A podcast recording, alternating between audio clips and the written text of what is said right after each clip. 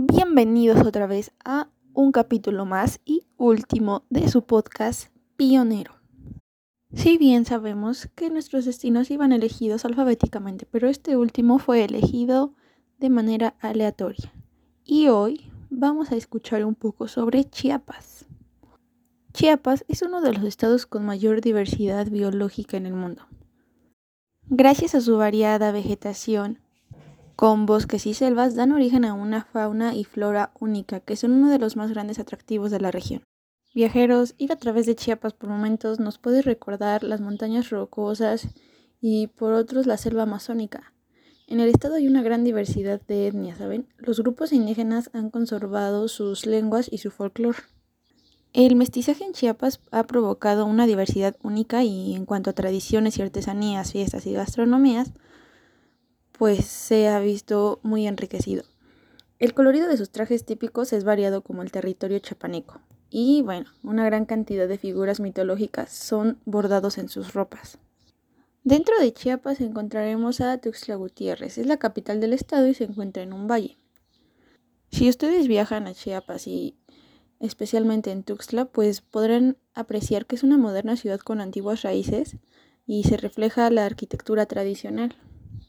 Es una verdadera bella ciudad rodeada de vegetación dentro de la cual sobresalen pues el zócalo de la ciudad, el parque jardín de la marimba, entre otros. Otro punto de destino que podrían visitar es San Cristóbal de las Casas, pues es una de las ciudades más coloniales y bellas de México, por sus adoquinadas y apacibles calles flaqueadas por casas de grandes alerones de teja roja y patios llenos de flores. Aquí, dentro de San Cristóbal de las Casas, indígenas de pueblos aldeanos pues, llegan a ofrecer eh, en ocasiones o la mayor parte del tiempo eh, bulliciosos mercados de la ciudad, textiles, cerámica, frutas y hortalizas. En los atractivos de San Cristóbal de las Casas pues tenemos la Casa de la Sirena que fue construida en el siglo XVI y es el ejemplo más notable de arquitectura doméstica colonial. Otro sería el puente Peje de Oro, un puente de madera de la época colonial y se sostiene por cuatro pilares de mampostería. Como, atractivo principal, perdón, eh, tenemos la Catedral de San Cristóbal. Es una construcción que data de 1528 y cuenta con magníficos retablos de barrocos y madera cubierta con hojas de oro y pinturas de Juan Correa. Otro importantísimo es el templo y exconvento de Santo Domingo, una iglesia del siglo XVII con fachada exquisitamente decorada. O el Museo Nabolom, es la Casa del Jaguar, se aloja en una casona de fines del siglo XIX decorada con artesanías de la región y en esta se exhibe la cerámica maya, objetos de uso cotidiano de los lacandones y los textiles tradicionales. Este museo es importante porque cuenta con servicio de hospedaje y alimentación previa sin reservación. Está abierto de lunes a domingo de 10 a 17 horas. Otra opción sería el Museo Sergio Castro e Hijos, donde se exponen más de 90 trajes originales de la rica colorida artesanía de los telares y tejidos. Cuenta también con una colorida colección de instrumentos musicales fabricados y de uso actual por los indígenas de los Altos de Chiapas, y este está abierto de martes a domingo de 10 a 17 horas igualmente. Como siguiente destino también está Tapachula. Tapachula es conocida como la perla del Soconusco y es una ciudad moderna con bellos edificios de arquitectura clásica localizada en la frontera con Guatemala. Tapachula, bien viajeros, pues combina con un ambiente apacible y una exuberante vegetación. Sirvió como lugar de asentamiento, según la historia, a grupos inmigrantes provenientes de Japón, Alemania y China. Es una ciudad rodeada de bellezas naturales, por lo que se pueden visitar los parques ecoturísticos que ofrecen una amplia variedad de actividades. Dentro de los atractivos de Tapachula podemos visitar el Parque Bicentenario. Es un monumento a la cultura, a la promoción de las tradiciones y sobre todo a la marimba, que es el monumento más representativo de la ciudad. Otro atractivo que encontraremos sería la Ruta del Café. En la parte más serrana cerca de Tapachula se pueden visitar hermosas y antiguas haciendas con una naturaleza increíble. O la ruta de las playas, que comprende la reserva ecológica, la encrucijada y los manglares de hasta 35 metros de altura. La laguna de Pozuelos, donde se puede pescar y realizar recorridos en lancha. Las playas de la costa chiapaneca.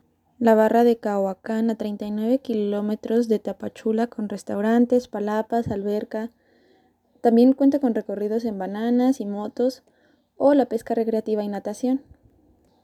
Otra opción sería la zona arqueológica de Izapa, que fue fundada alrededor del año 1500 a.C. y bueno, enlaza la cultura olmeca y a la maya, y el volcán Tacana con una altura de 4100 metros sobre el nivel del mar. Ahora viajeros hablaremos un poquito sobre Chiapa de Corzo. Chiapa de Corzo es sin duda una de las ciudades coloniales más bellas de Chiapas y está localizada solo a 15 minutos de Tuxtla Gutiérrez al margen del río Grijalba. Eh, Chiapas fue, bueno, Chiapa de Corzo fue la primera ciudad fundada por los españoles en Chiapas en el siglo XVI, lo que la convierte en un sitio lleno de historia, tradición y cultura. Esta pequeña ciudad también se distingue por su riqueza artesanal, como la laca, la técnica cuya tradición data de la colonia, la talla en la madera, en particular pues las máscaras de los parachicos y los bordados que se pueden apreciar en el colorido traje de todos los habitantes de la región. Entre los atractivos que podemos mencionar sobre Chiapa de Corzo, bien está pues la fuente colonial, que fue construida a mediados del siglo XVI con ladrillos labrados en forma de punta diamante. Las ruinas de San Sebastián, que es una construcción de siglo XVII y está localizada en el Cerro de San Gregorio. O el Museo de la Laca, donde se exhiben diversos objetos realizados con esta técnica. Hay piezas de la época de la colonia y artesanías ganadoras de concursos. También eh, en este lugar exhiben algunas muestras guatemaltecas, chinas, tailandesas y japonesas de gran valor estético. Y para los amantes de la aventura está el parque ecoturístico Amiku, es un parque con una impresionante belleza y biodiversidad. Y aquí pues es para la práctica de la escalada en roca, el kayakismo, senderismo.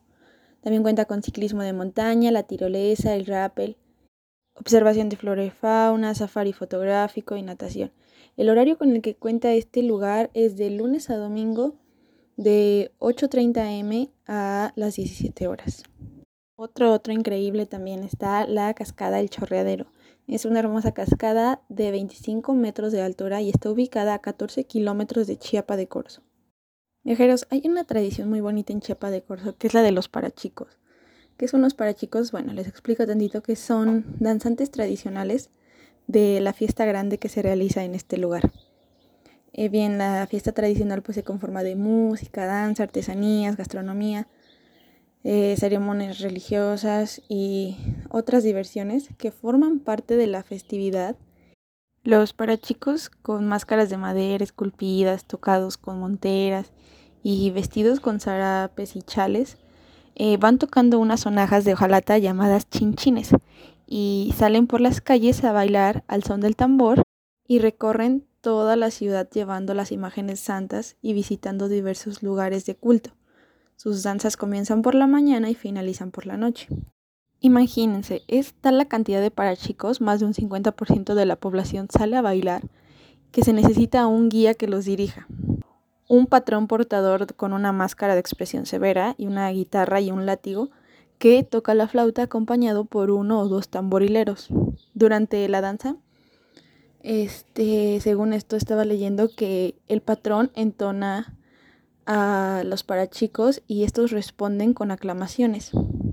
La danza aquí se transmite y se aprende al mismo tiempo que se ejecuta, pues los niños que participan en ella también imitan los movimientos de los adultos y asimismo esta técnica de fabricación de las máscaras se transmite de generación en generación.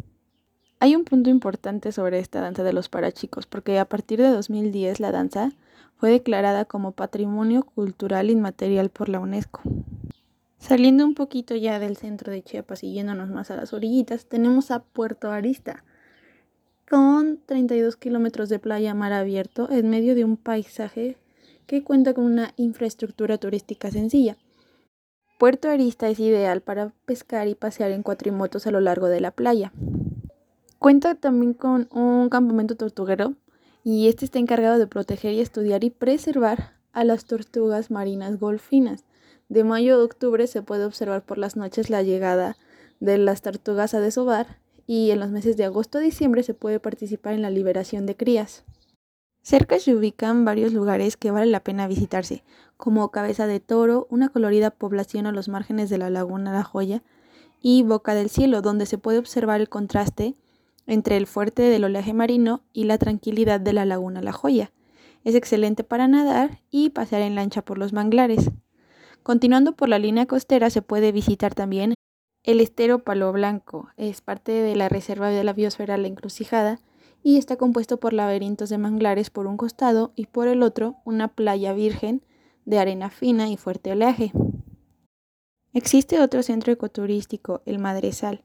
Es un lugar completamente virgen en donde se pueden admirar animales en completa libertad, como mapaches, lagartos, águilas y puercoespines, entre otros. Otro puerto es Puerto Chiapas y está apto para recibir a todo tipo de embarcaciones. Posee una playa color gris y tiene 9 kilómetros de largo, con oleaje fuerte donde se pueden realizar actividades como pesca deportiva, paseo en lancha, paseo en moto y deportes playeros. En sus alrededores se puede visitar Playa Linda. Es ideal para pescar, dar paseos en lancha y acampar. Cuenta con restaurantes, palapas y albercas. Eh, también está Playa San Benito, ideal para contemplar el mar y disfrutar de los mariscos que se preparan en las palapas. Algunas de ellas cuentan con albercas. Y Playa Grande, playa, es una playa virgen en donde es posible dar paseos en lancha y acampar.